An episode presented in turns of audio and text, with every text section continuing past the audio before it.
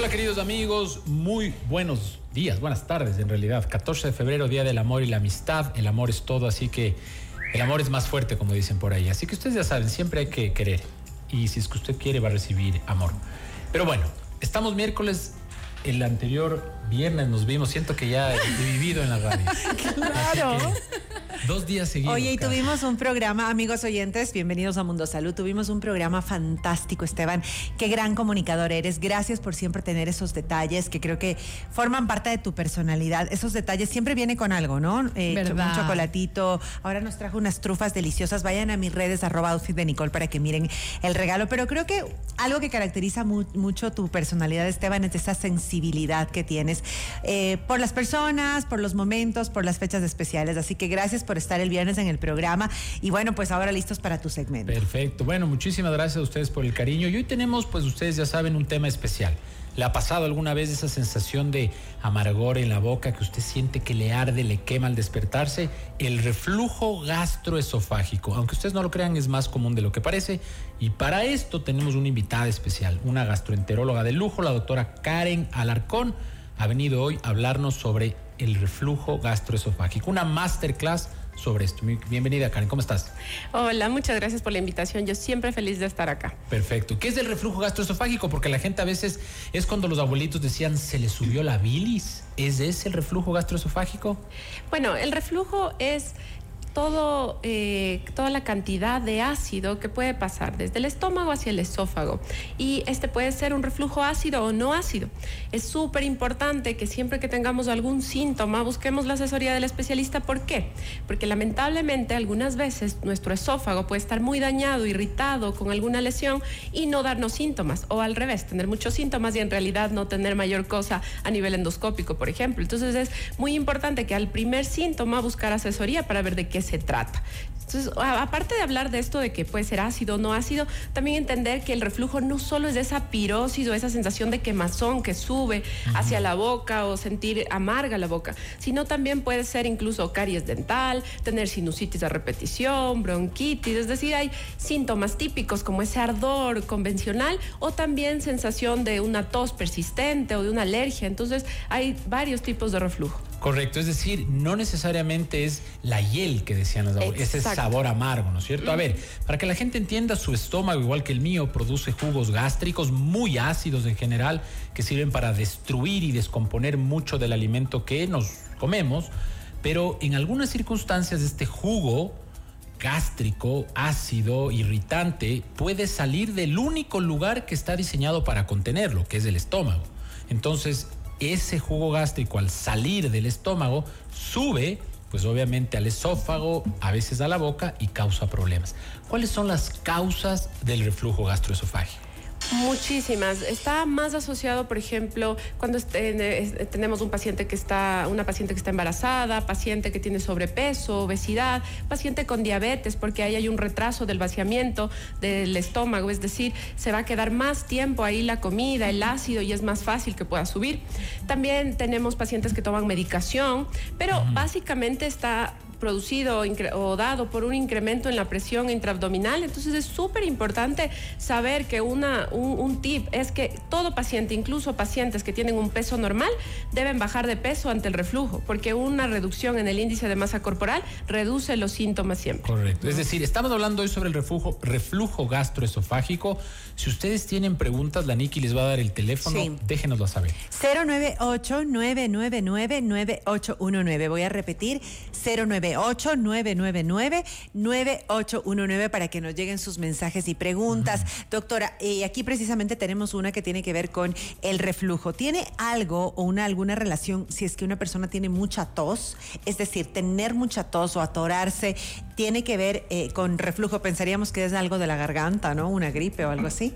Sí, correcto, es uno de los síntomas atípicos, ¿no? Entonces, un paciente que está con tos de repetición ha ido al otorrino, el otorrino le dice, no, no tiene nada, no es nada de garganta, todo está bien, podríamos pensar en reflujo. Entonces, ante un paciente que tiene estos síntomas, lo primero sería hacer una endoscopía, y no porque la endoscopía vaya a diagnosticar el reflujo, sino para descartar otras cosas. Por ejemplo, si hay un tumor, una lesión, una úlcera, un esófago esófago de Barrett, que es por supuesto una complicación de ese reflujo. Entonces empezar por ahí y ver. Ahora, si el paciente es menor de 40 años, quizás empecemos con una medicación para ver si ceden estos síntomas, ya sea la tos atípica o los síntomas de ardor. ¿Se recomienda una, una, endoscopía pasado los 40 años a todo mundo? Siempre, de manera general para poder Una vez al año. Así no tengas molestias. Así no haya molestias. Y luego podemos hacer cada 10 años o cada 5, dependiendo cómo está.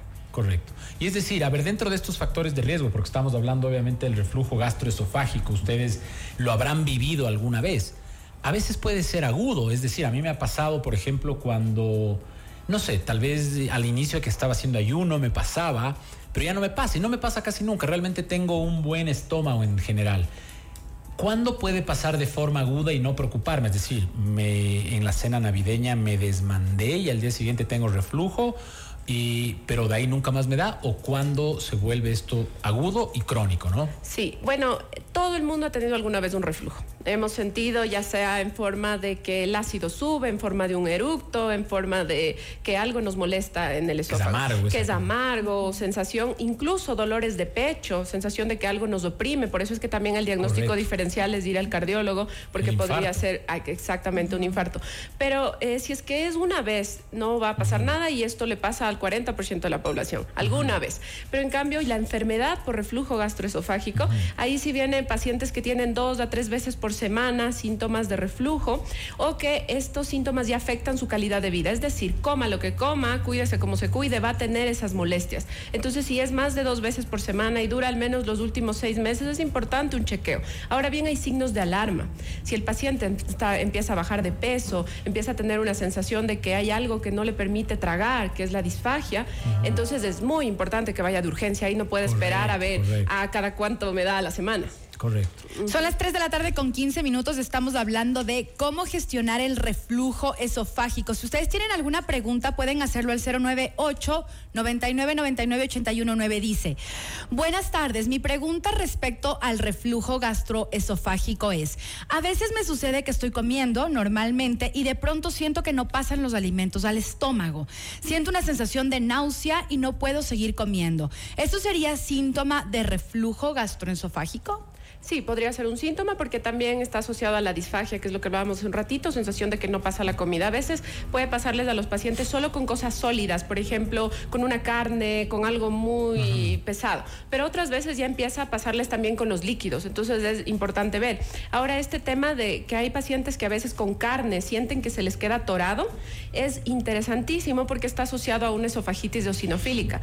Y esto es un tema que puede dar reflujo, pero que necesita un diagnóstico y biopsias de esófago que para poder dar el tratamiento. Que por cierto, la mayoría de veces se cura eliminando lácteos y gluten, pero en todo caso hay que tener el diagnóstico antes de solamente eliminarlo. Suprimir. Correcto. Y en este caso, a ver, la, la pregunta del millón.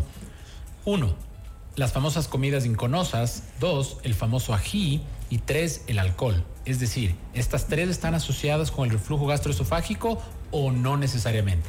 Bueno, eh, antes en las guías antiguas nosotros podíamos encontrar que el café, té, chocolate, alcohol podría eh, disminuir el tono del esfínter esofágico inferior, que es como un músculo que nos permite cerrarse para que nos regrese el ácido desde el, desde el estómago.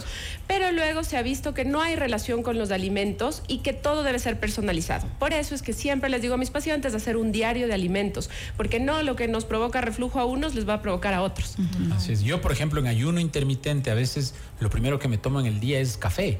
Correcto. Y a veces, bueno, esto, cola dietética, que sé que no es muy bueno, pero cero problemas eh, de, gastritis, de reflujo. Es decir, mucho depende del estrés, de, de, tu estado de ánimo y también, obviamente, de cómo te alimentas y el Helicobacter pylori. ¿Tiene aquí algo que ver? Y, sé que este tema ya lo hemos hablado anteriores veces, pero ¿tiene algo que ver con el reflujo? No tanto. Hay pacientes con Helicobacter pylori que no presentan síntomas de reflujo. Que no presentan. Ajá. Y también ahí se ve. Sí, acá tenemos una pregunta interesante. Dice, hola, buenas tardes. ¿Es verdad que a la larga tomar demasiado meprazol es complicado? Es normalmente lo que te medican los doctores. Muchas gracias. Sí, bueno, normalmente aquí no hablamos de medicina en particular, pero eh, los inhibidores de bomba de protones tipo omeprazol sí tienen efectos a largo plazo, como por ejemplo el sobrecrecimiento bacteriano en el intestino. Esto quiere decir que te va a dar más riesgo de que tú te hinches y que te infectes de, algún, de alguna bacteria patógena, una bacteria mala en el intestino. ¿Y por qué? Porque el ácido es tu defensa. El ácido te va a defender contra virus, bacterias, hongos, y si tú le estás quitando el ácido todo el tiempo porque estás tomando este antiácido, entonces vas a tener más riesgo de esto. ¿Pueden haber alimentos que incrementen el reflujo? O sea, unos y no otros. Eh, más personalizado, pero sí hay que fijarnos. Por eso, si yo quiero hacer un diario de alimentos, voy a anotar más o menos lo que he comido los últimos tres días y decir algo que estuvo en relación con eso. Y luego yo, eh, después de tres días, veo y vuelvo a probar ese alimento y ahí puedo decir, ok, era ese. como para tener una idea. Correcto, porque hay gente que muchas veces hoy por hoy es mucho más común eh, esta intolerancia al gluten, la intolerancia a la lactosa, es decir, parece que la gente está un poco más consciente. Además, es difícil separar porque consumes tantos alimentos mm. mezclados en una sola, no sé si llamarle cena, comida o contaminación cruzada. Claro, entonces eh, no sabes exactamente. Pero esto es interesantísimo. La otra de estas preguntas que nos hacían era sobre los dientes, es decir, uno de los síntomas característicos puede ser la erosión de los dientes. Justamente por el ácido que está todo el tiempo y no necesariamente que lo vayamos a sentir, sino que vemos que en los dientes, el rato que vamos al control con el odontólogo, dice hay muchas erosiones dentales y esa puede ser una de las razones. De las razones. Lo mismo este tema respiratorio, asma, todo esto está relacionado. Entonces, no solamente esperemos o pensemos que, ah, no me arde, no siento las vinagreras, las típicas, entonces no tengo nada. No, puede ser reflujo también. Y esa es la palabra, ¿no? Las vinagreras, porque precisamente a todos nos ha pasado que a veces uno siente y dice, uy, se me regresó un poquito de jugo gástrico, amargo, arde, molesta. Y claro, si es que esto va a la vía respiratoria, pues empieza a dar problemas por ese lado. ¿no? Tenemos más preguntas y nos dice muchas gracias por atender mis requerimientos sobre el tema del reflujo. Personalmente yo hace algunos meses atrás tengo un sabor en la boca como que me he chupado una menta y esta sensación es constante. ¿Es reflujo? Podría ser, pero también cuando cambiamos eh, la sensación o el sabor a nivel de, del aliento o también o como que hemos comido recién un alimento que no habíamos comido, también puede estar en relación con algo neurológico. Entonces eso también hay que chequearlo, pero eh, en general podría ser uno de los síntomas. Pero la otra de estas personas, es decir, a ver, y perdón que mete el tema COVID, pero muchas de estas personas con disgeusia se quedaron con la alteración del gusto después del COVID. Es un nervio neurotropo que afecta la sensación. Es decir, entonces, claro, tienes una sensación de menta por ahí es un poco extraño, ¿no? no es tan común. Y también justamente los síntomas de dispepsia, por ejemplo, que es esta sensación de hinchazón, de gases, de malestar o síndrome de intestino irritable, se duplicó, se triplicó en pacientes post-COVID. Entonces sí, pues tiene que, ver también esta, esta sintomatología. Hay algo que hacen muchas personas, Doc, es tomar precisamente agua con limón en ayunas. Y aquí nos pregunta una, una de nuestras oyentes, dice, buenas tardes, ¿el agua con limón sirve? Bueno, el limón no está contraindicado. De hecho, eh, nosotros necesitamos los cítricos, necesitamos ácidos, pero no necesariamente tiene que ser a, primera hora de la mañana. Puede ser con nuestras ensaladas y va a estar bien. Claro, además. Eh, piense usted que mucho de esto es mito urbano, ¿no? Es decir, mire, usted tome esa agüita con limón y el ácido del limón corta el ácido del estómago y nada que ver. o con sal marina también. Eso está en redes sociales, se ve Claro, y el, y el jugo gástrico es súper ácido, es decir, es un ácido súper fuerte. Ahora ahí viene la duda, ¿no? Que es duda y más que quiero que la gente lo entienda. ¿Cómo disminuyes las ideas? Hay gente que te dice, tómate leche, tómate yogur, y otros te dicen, no, no te tomes porque es peor cuando, cuando nosotros estamos en casa, por ejemplo, y tenemos a la mano un yogur o una leche y nos tomamos, seguramente va a disminuir el reflujo en ese momento, porque al final es un alimento y va a contrarrestar y vamos a sentirnos bien. Pero después vas a tener un efecto como si fuera el medicamento. Entonces vamos a necesitar luego cada vez más y más, más. como si fuera un antiácido. Entonces no está recomendado hacer esto. Correcto, correcto. Es decir, ven ustedes, estamos hablando del, eh, del reflujo gastroesofágico. ¿Se puede saber qué tan común es? Sí, es súper común. ¿De eh, cada 10 personas? una de cada 10. Una de cada 10. Sí. Es, decir, vean ustedes, pueden tener este reflujo gastroesofágico, que obviamente, ojo que no solamente es la vinagrera y la famosa hiel y el saborcito amargo. Esto de aquí puede irritar el esófago al punto en que puede eh, ser, eh, digamos, un pro-incitador de una malignización. Correcto. el esófago, el esófago de Barrett, puede terminar en cáncer. Y justo habíamos hablado la semana anterior que si ustedes tienen molestias y la vinagrera no les torba mucho, pero tiene vinagrera todos los, días o todas las semanas, váyase a ver, porque obviamente por ahí no es nada, pero por ahí es un cáncer y alguna cosa que necesite un tratamiento oportuno, ¿no es cierto? Nicky, ¿tenemos alguna...? Alguna pregunta. Bueno, tenemos algunas preguntas, varias. Dice, doctora, ¿lo mejor para el reflujo es operar?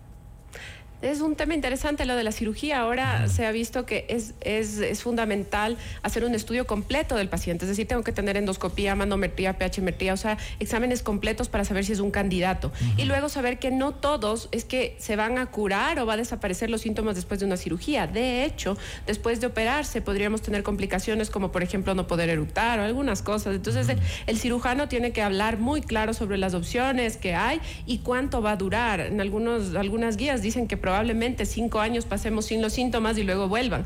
Entonces no, no es como que la solución. De hecho, la solución, más allá de la búsqueda de los especialistas y todo, es mantener el peso saludable, acostarnos a dormir dos horas después de la cena, tratar de comer cosas fraccionadas y evitar cosas grasosas, condimentadas o que tengan muchos preservantes. Son las 3 de la tarde con 25 minutos. Recibir producto gratis en tus compras, eso es plan de medicación continua del Club Fibeca. Aprovecha los beneficios en productos de hipertensión, diabetes, colesterol, salud mental, anticonceptivos y más. Afíliate gratis, aplican restricciones. Vamos a una pausa, ya regresamos.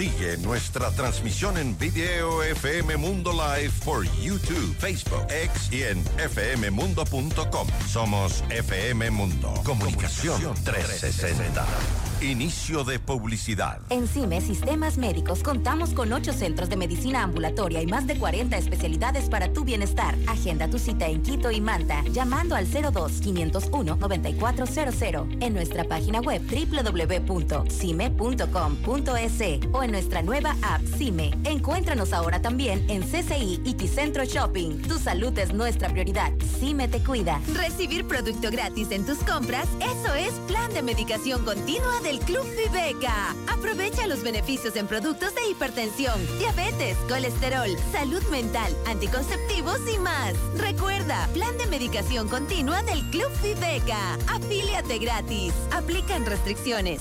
Somos tu mundo. FM Mundo. Somos FM Mundo. Comunicación 360. Fin de publicidad. Mundo Salud con el doctor Esteban Ortiz. Ya son las 3 de la tarde con 26 minutos. Gracias por acompañarnos. CIME está más cerca de ti. Contamos con 8 centros médicos y más de 40 especialidades. Además, laboratorio, imagen, farmacia, sala de urgencias quirófano y hospital del día. Encuéntranos ahora en Quicentro Shopping y próximamente en CCI. Agenda tu cita llamando al 025019400 o en nuestra página web www.cime.com.es. También en nuestra aplicación CIME. Tu salud es nuestra prioridad. CIME te cuida. Bueno, perfecto. Estamos con la doctora Alarcón, gastroenteróloga. Estamos hablando sobre el reflujo gastroesofágico. Ahora la gente habla de comer y claro, las abuelitas te decían, no coma.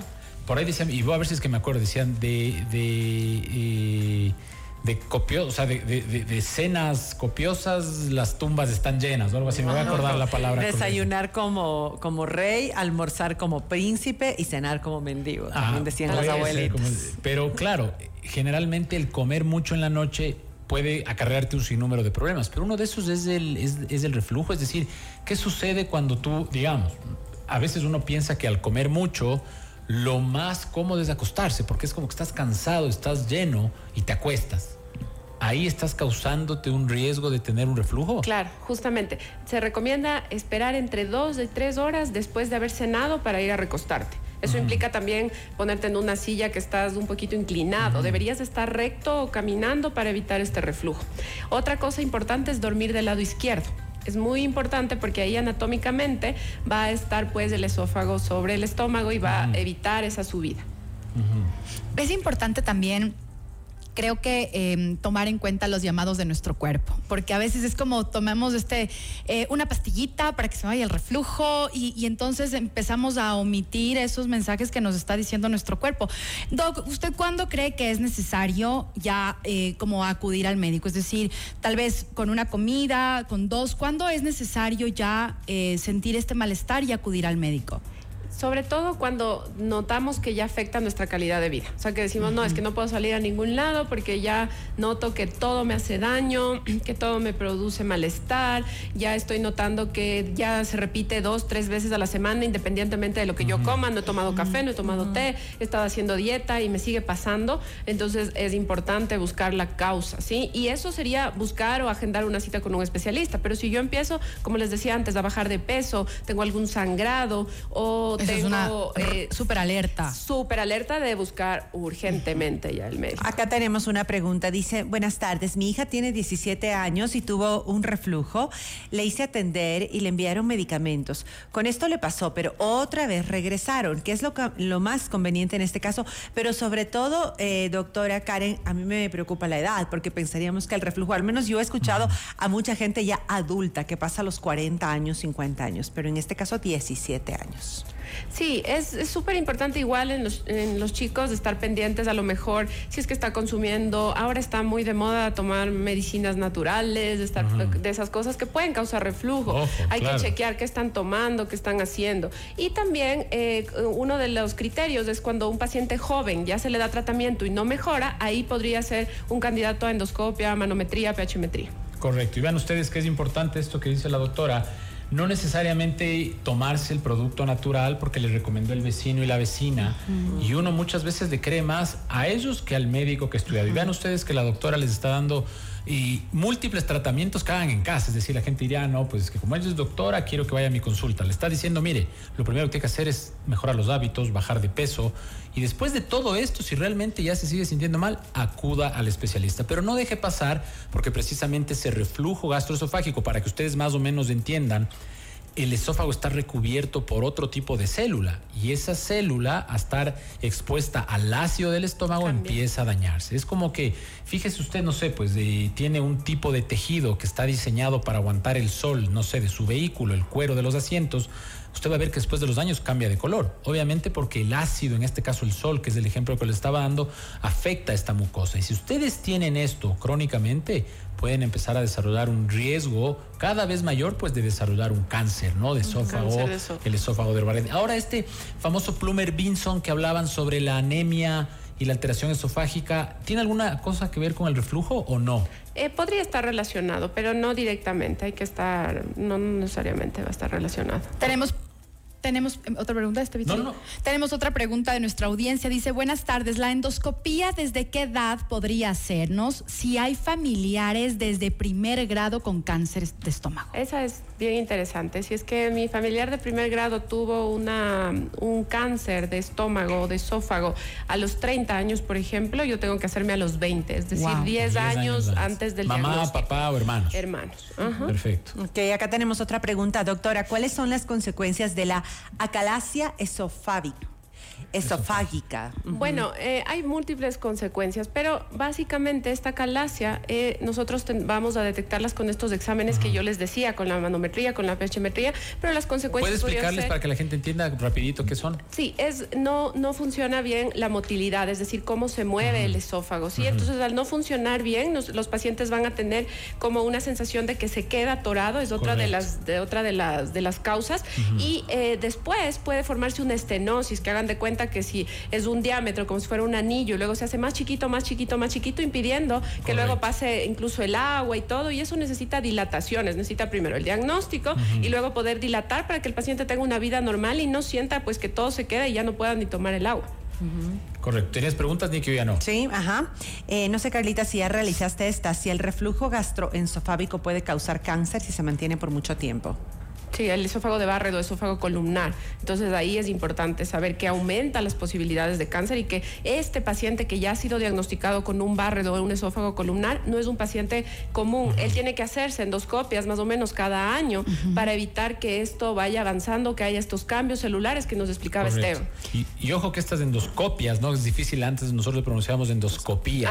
Una tía que seguramente nos está escuchando siempre me corregía endoscopia. Pero la endoscopia o endoscopía, como usted se recuerde, eh, es un procedimiento sencillo. Realmente no necesitas más que eh, acudir a un centro obviamente especializado. Es que no te duele porque estás con y estás sedado, ¿no es cierto? Pero realmente como procedimiento es relativamente sencillo tú al, sí. realizar? Eh, es sencillo, dura seis minutos, tiene que estar con un anestesiólogo, es importante que esté sedado el paciente para poder chequear bien y eh, el médico tiene que estar revisando tranquilamente esos seis minutos en todas las porciones del estómago, tomar biopsias, incluso si el estómago se ve perfectamente sano, hay que tomar biopsias porque es las que nos van a ayudar a detectar el riesgo de cáncer y también, por ejemplo, si tenemos o no Helicobacter pylori. Ok, tenemos más preguntas y dice, hace unos nueve años aproximadamente tenía mucha tos y más al acostarme. Fui al otorrinolaringólogo y me revisó con una camarita y tenía todo el esófago irritado. Me prohibió comer muchas cosas, grasas, ácido, la mayoría de frutos, huevos, lácteos. ¿Esto es constante? No, bueno, el otorrino no, es, no tenía que hacer eso, tenía que mandarle a un médico que sea, esté capacitado en eso, un nutriólogo, por ejemplo, podría haber sido una buena alternativa. Y eh, luego, eh, aparte de esta dieta, decir, claro, yo hago dieta, como saludable, estoy eliminando estos alimentos, pero si yo no estoy cuidando mi peso, seguramente no voy a tener una mejoría, porque básicamente se da por este aumento de la presión intraabdominal, por eh, estar con sobrepeso, con obesidad. Y entonces, si yo bajo, corrijo esto, está bien. Ahora, si es que él se acostumbra estaba inmediatamente después de comer, seguramente esa tos iba a mantenerse coma lo que coma. Entonces es importante estas medidas antirreflujo. Correcto. Y ven ustedes, este tema de la obesidad es un tema que, que, nos apasiona, obviamente desde la salud pública. Se dice por ahí unos cálculos que si es que nosotros retiraríamos la obesidad de la población, cada país en el mundo aumentaría su expectativa de vida al menos en 12 años, al menos. Es decir, porque la obesidad pues básicamente causa un sinnúmero de y se prevendría muchos cánceres. Y se previenen muchos cánceres. Muchas veces este es un tema importante. Y vean ustedes que el hecho de por ejemplo otra pregunta que nos hacen aquí en redes sociales sobre la toma de pastillas en ayunas con líquido con cuánto líquido aquí yo pongo un llamado al cielo cuando una vez por vago me pasó me tomé una cápsula y me tragué la cápsula así seca. así como que con baba o sea, fue como que, ah, ya, ya me parece que estaba con algo. Eh, me desperté al siguiente día con un dolor en el esófago y claro, me había dado una esofagitis porque la cápsula se reventó, digamos, en el esófago. La recomendación es, si usted toma una pastilla, porque todo mundo toma pastillas, sea lo que sea y para Hasta lo que con sea, café, Esteban. Hasta con cualquier líquido. ¿Cuánto se ah. necesitaría más o menos? Por lo menos unos 200 mililitros, o sea, una tacita. Una tacita bien Pero ahí es importante decir que tuviste suerte porque podía darte incluso una úlcera. Correcto. En ese momento y una incluso perforaciones. Tenemos tenido casos de perforaciones por pacientes que se toman las pastillas sin líquido. Mira tú, mira tú. Entonces, ese es un error que a veces uno le pasa desapercibido. Por si acaso no era doctor, todavía estaba estudiando medicina, seguramente estaba posturno, cansado y aprendí la lección. Pero las pastillas se toman y claro, con agua. Abundante y agua, no se acueste tampoco, ¿no? A pesar de que la gente dice el peristaltismo es antigravedad. O sea, es decir, ustedes no harán esto, pero uno puede estar boca abajo y el peristaltismo sigue funcionando hacia la dirección que tiene que funcionar. Pero lo ideal es que si usted comió, tomó algo, pues no se acueste inmediatamente, ¿no? Mira que, y además no sé cómo te entró una cápsula entera por, por la garganta. Sin agua. Sin agua, pero bueno, es el doctor Esteban Ortiz. Exacto. Ahora, aquí hay un montón de preguntas. Con uno mismo. Exacto, hay un montón de preguntas, eh, doctora, que tienen que ver con eh, medicamentos, no, digamos productos naturales. He leído el limón, he leído el bicarbonato, y acá acaba de llegar uno de un producto que es muy curioso y se escucha mucho, la kombucha. ¿Sirve para el reflujo? Bueno, la kombucha como probiótico en sí puede ayudar a todos los problemas digestivos, porque nosotros necesitamos estas bacterias buenas que no están solo en el intestino, sino están en la boca, en el esófago, entonces en teoría iría muy bien. Pero no porque sea kombucha y sea natural tampoco podemos excedernos, porque hay pacientes que son más sensibles. Esto viene más con temas de hígado. Entonces hay pacientes que el hígado lo tienen más sensible y puede provocar que lleguemos a dañar el hígado, incluso una cirrosis por cosas naturales. Entonces, ojo con eso. Pero sí, en, si es algo moderado, la kombucha como probiótico podría ayudar a la digestión en general. Alimentos que deberíamos comer sí o sí Bueno, eh, en temas de, reflujo, siempre mantener temas de carnes magras, o sea, sin grasa, eh, aprovechar legumbres, aprovechar vegetales. El aceite de oliva extra virgen, justo hace unos días leí un artículo que funciona como si fuera un lubricante.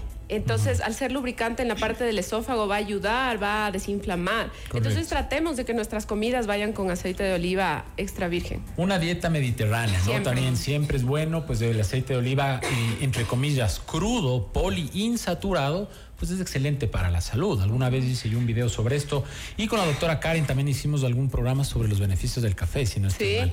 Y el café, aunque ustedes no lo crean, yo me puedo tomar un café 11 y media de la noche puedo dormir bien y no me da gastritis. Pero la recomendación es que, como dices tú, medicina individualizada. Hay gente que le puede afectar el café, al igual que el té o un chocolate, pero hay gente que no. Entonces no confíen que pues el chisme se riega de, amigo en amigo, sino lo mejor es acudir al especialista. Ya nos están haciendo aquí un poco de gestos, caras y señas, así que tenemos que dar los teléfonos de Karen. ¿Dónde te encontramos? Bueno, yo estoy en el CityMed en Quito. En mis redes sociales me pueden encontrar como arroba DRA Karen Alarcón. Súper activa en las redes. Súper activa. y mi número es del 0991 91 51 44. Perfecto. Y si es que me hago la endoscopia, podemos grabar eso y hacer un video comunicacional para que la gente vea que no duele, no molesta. Por favor, y con colonoscopia también. Y con colonoscopia. una a una. Oye, una pregunta. Ese es otro tema, otro, tema, otro, programa. hacemos otro programa. Eso, ya medio a final de año. Al inicio de año no todavía. Pero bueno, muchísimas gracias amigos. Un montón de preguntas. Cuídense ustedes, tengan una dieta saludable, hagan ejercicio, tomen mucha agua. El café es fabuloso si es que no tienes contraindicaciones, pero cada uno de ustedes es dueño y responsable de su propia salud. Si el café le hace daño, pues no, tome, café. Así que usted ya sabe, en exceso, nada y con moderación todo. Muchas gracias por escucharnos. Feliz día de la amistad, eh, feliz día del amor. Vayan, abracen a esos seres queridos y pues expresen esa, ¿no? Esa sensación que tanto nos hace falta, amor y cariño a todo el mundo. ¿Y sabe cómo empezamos? Riendo.